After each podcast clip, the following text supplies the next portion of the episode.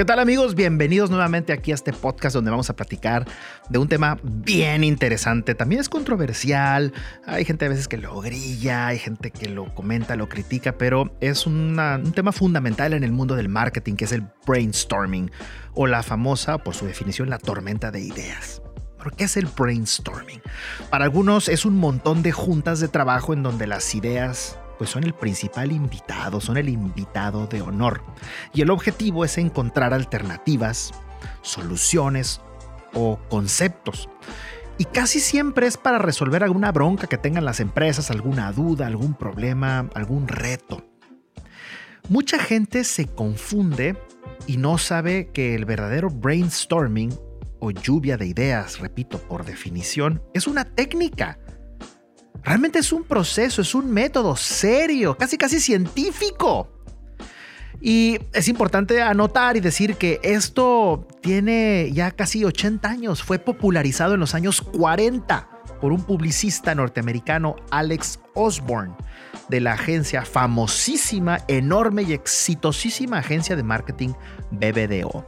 Esta agencia prácticamente eh, se ha hecho cargo de las campañas publicitarias más creativas, más interesantes y más impactantes en el mundo. Tiene oficinas en prácticamente eh, las principales plazas eh, comerciales o de marketing. El proceso o este método se hizo famoso y lo adoptaron un chorro de empresas, agencias de marketing y se convirtió en algo súper común, aunque con algunos incrédulos o no tan fanáticos de este proceso. Yo soy uno de ellos, voy a, ser honestos, la verdad.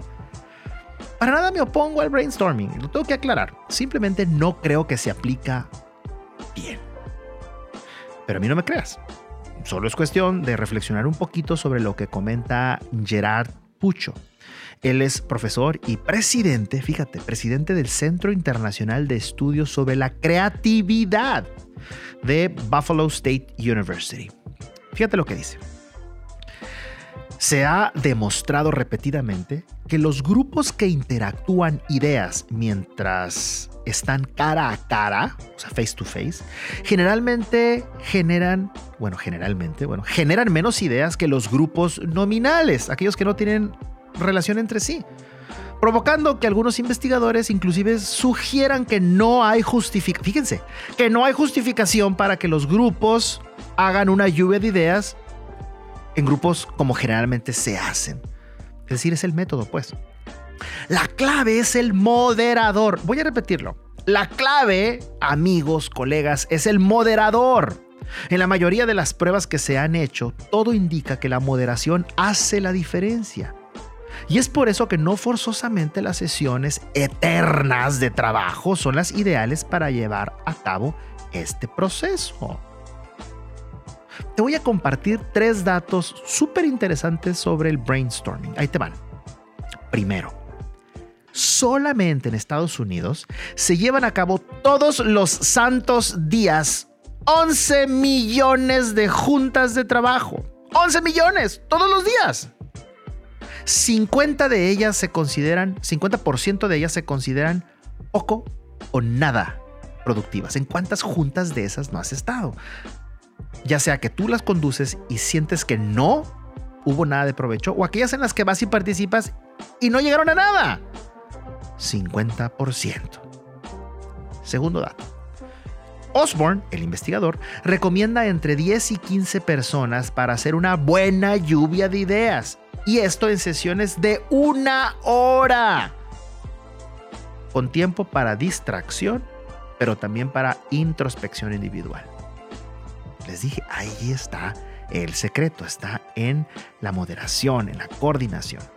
Y número tres, el proceso de un brainstorming, de verdad, del de neta, consta de seis etapas.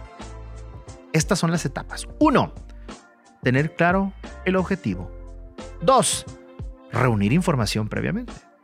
Porque es mejor opinar cuando estás informado.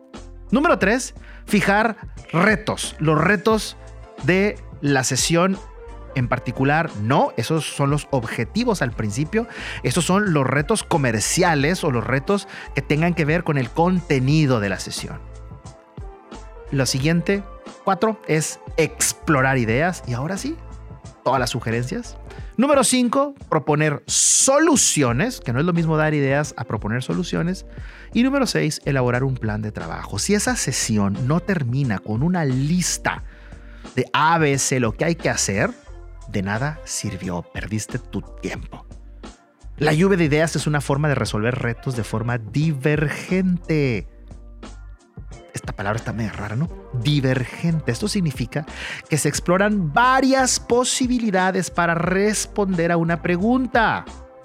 Y el pensamiento convergente se hace con conceptos sólidos, claros y lógicos. Los expertos dicen que ambos métodos deben coexistir en el brainstorming, es decir, ni tantas ideas locas ni tanto freno.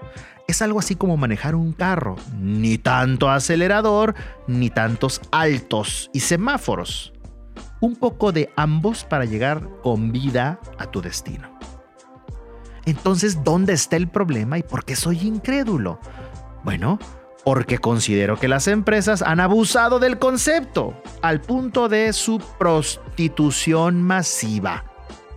Algo así como los coches de vida, esos charlatanes, o los que son charlatanes, ojo, versus los psicólogos experimentados que cuentan con herramientas serias y métodos precisos para cada caso. Ahí está. Como el pollito, se tenía que decir y se dijo.